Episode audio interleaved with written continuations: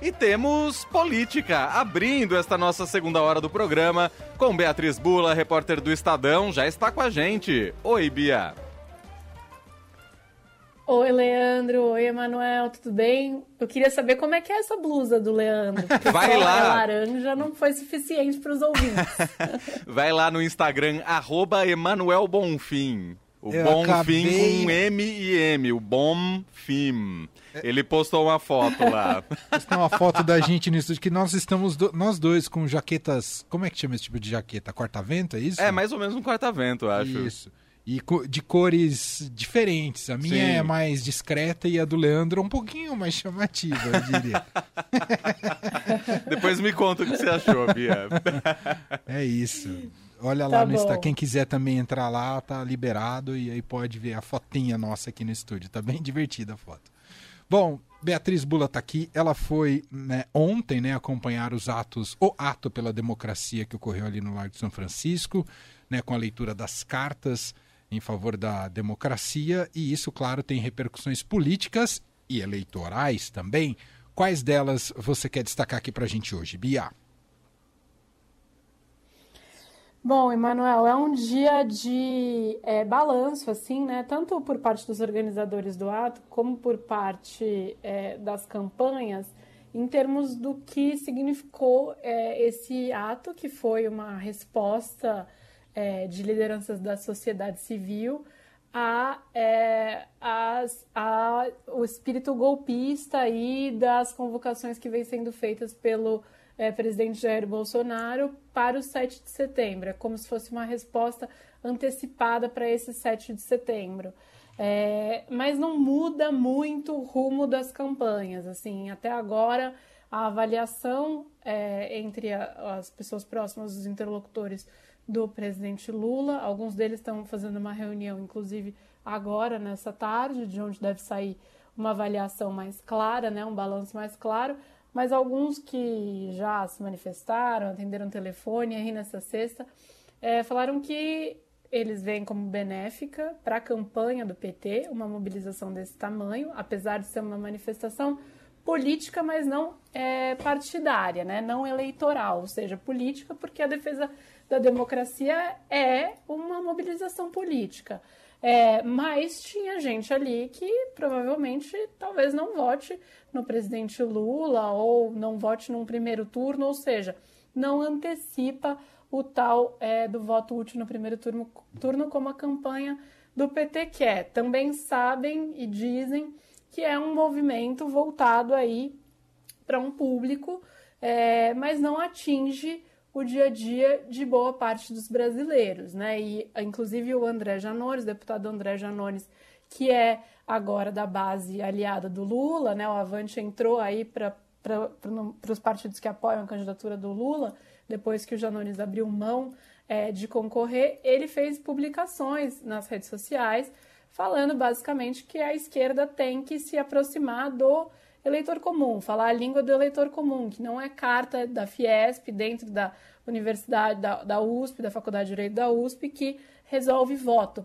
Isso por quê? Porque as, algumas pesquisas recentes aí, especialmente nos estados, em São Paulo e em Minas Gerais, especialmente hoje, mostrando uma recuperação do presidente Bolsonaro.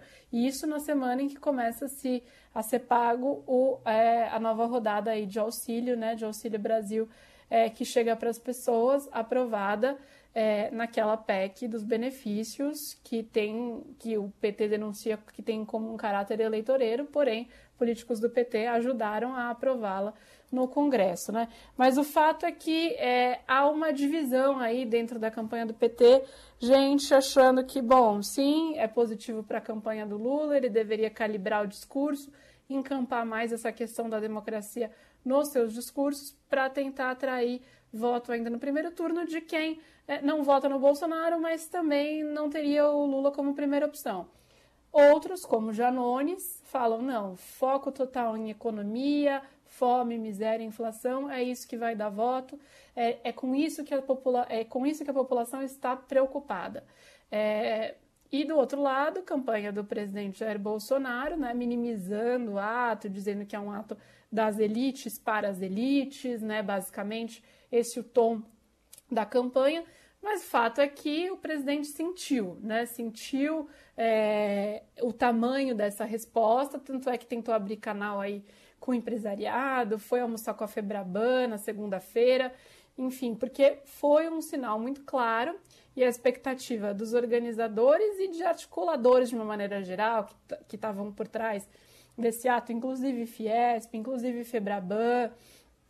E aí a gente viu lá, por exemplo, é, é, representantes de movimentos sindicais, de trabalhadores, junto com federações patronais, como a Fiesp, né? Febraban junto com CUT, é, dividindo basicamente palanque. A Febraban e a Fiesp não falaram, mas houve um representante, digamos assim, do setor produtivo, que foi Horácio Laffer Piva, empresário acionista da Clabin, que falou como se fosse aí um, um porta-voz desse grupo dos empresários.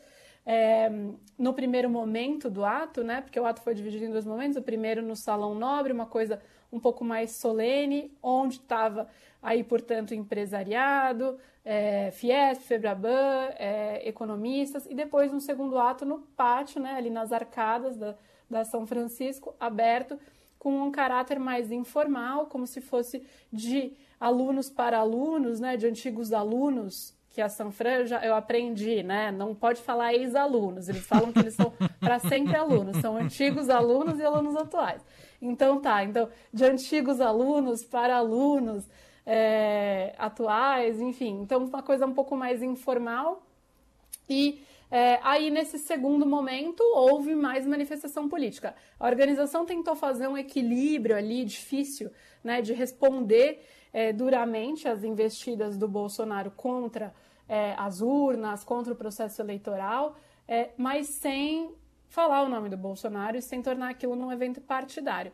No primeiro ato, se foi bem, mais, bem sucedido, né? aquele mais contido dentro do Salão Nobre. O do pátio aí já é, tem um caráter diferente. A presidente do Centro Acadêmico 11 de Agosto foi a única que falou o nome do Bolsonaro no discurso. É, várias pessoas gritaram fora Bolsonaro na plateia. Um grupo pequeno gritou coro de apoio ao Lula.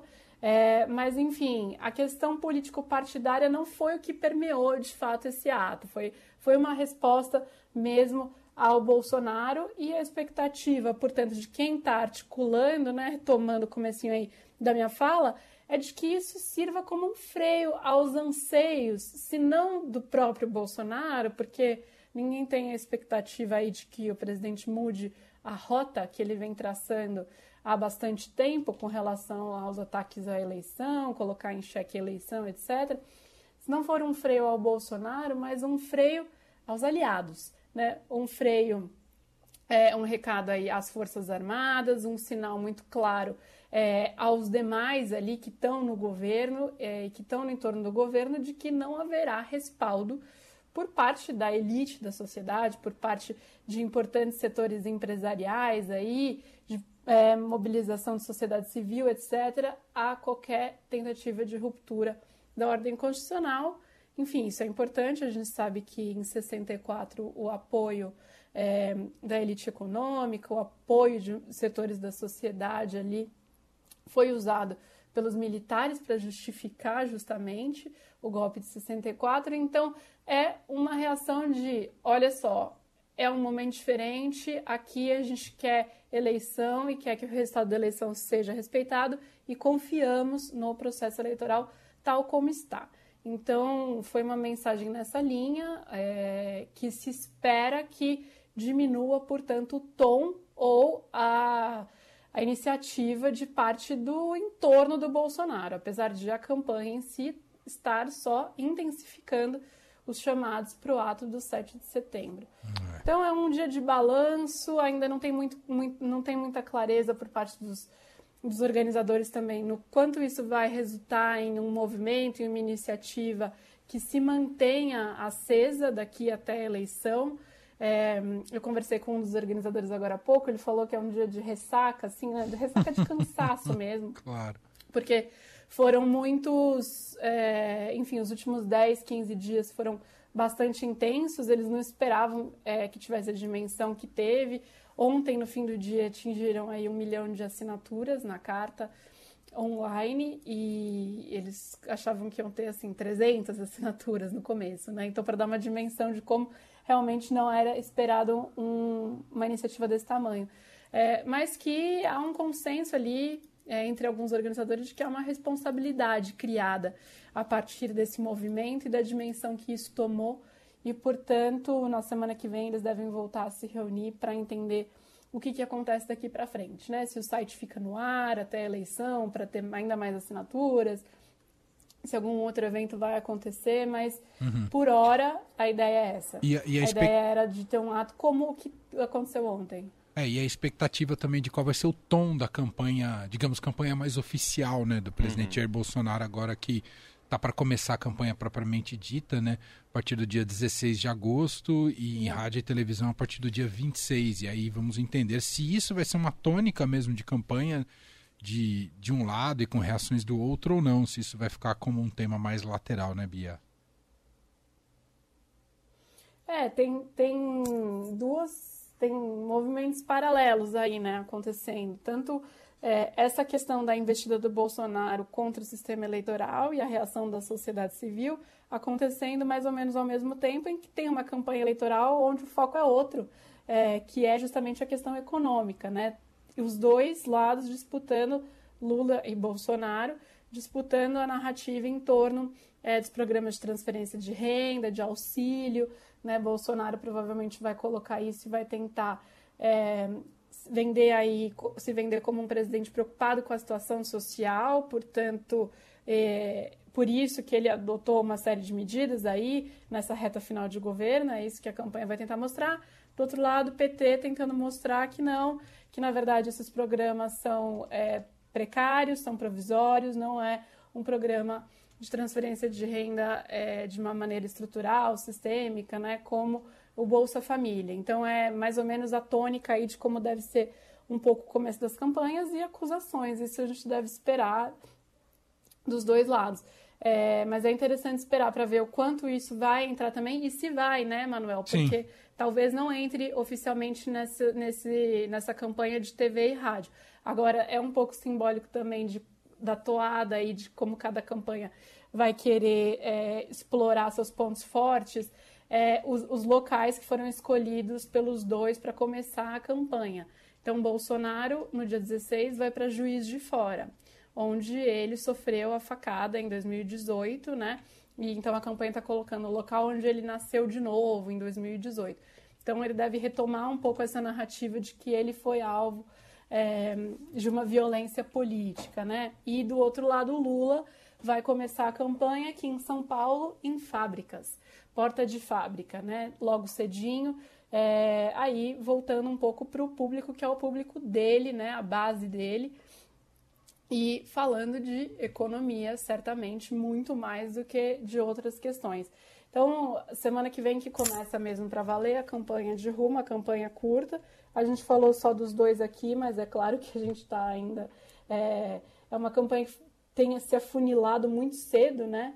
É, mas a gente está falando de uma campanha que ainda tem outros candidatos na disputa, Ciro Gomes, Simone Tebet é, e outros, né? Mas aí falando dos que têm ficado em, entre os quatro mais bem colocados aí nas pesquisas e campanha é para convencer eleitor, né? Sim. Então também é, seria até é, um, um desrespeito não falar dos demais, né? É, falar só do Lula e do Bolsonaro tem tempo ainda, mas é uma campanha curta e que cada vez mais tem cristalizado esse movimento da sociedade entre um dos dois, Lula e Bolsonaro. Muito bem, Beatriz Bula, repórter de política do Estadão, com a gente às segundas, quartas e sextas. Está de volta na semana que vem com mais. Um ótimo fim de semana. Até lá, Bia! Até lá, um, bom fim de semana para vocês, especialmente pro Leandro que tá com roupa de sexta-feira. Sei que você ia falar especialmente pro Emanuel que é pai, alguma coisa assim. Aquele ciumento. Ah, o cara pedindo parabéns ao vivo, bicho. Pediu, hein, Feliz Dia dos Pais antecipado, então, pra Ufa, você, Manuel. Obrigado, Bia. Vou até te mandar mensagem no domingo. Então tá bom. obrigado. Um beijo, Bia. Tchau. Um beijo. Tchau, até semana que vem. Fim de Tarde Eldorado, uma revista sonora para fechar o seu dia.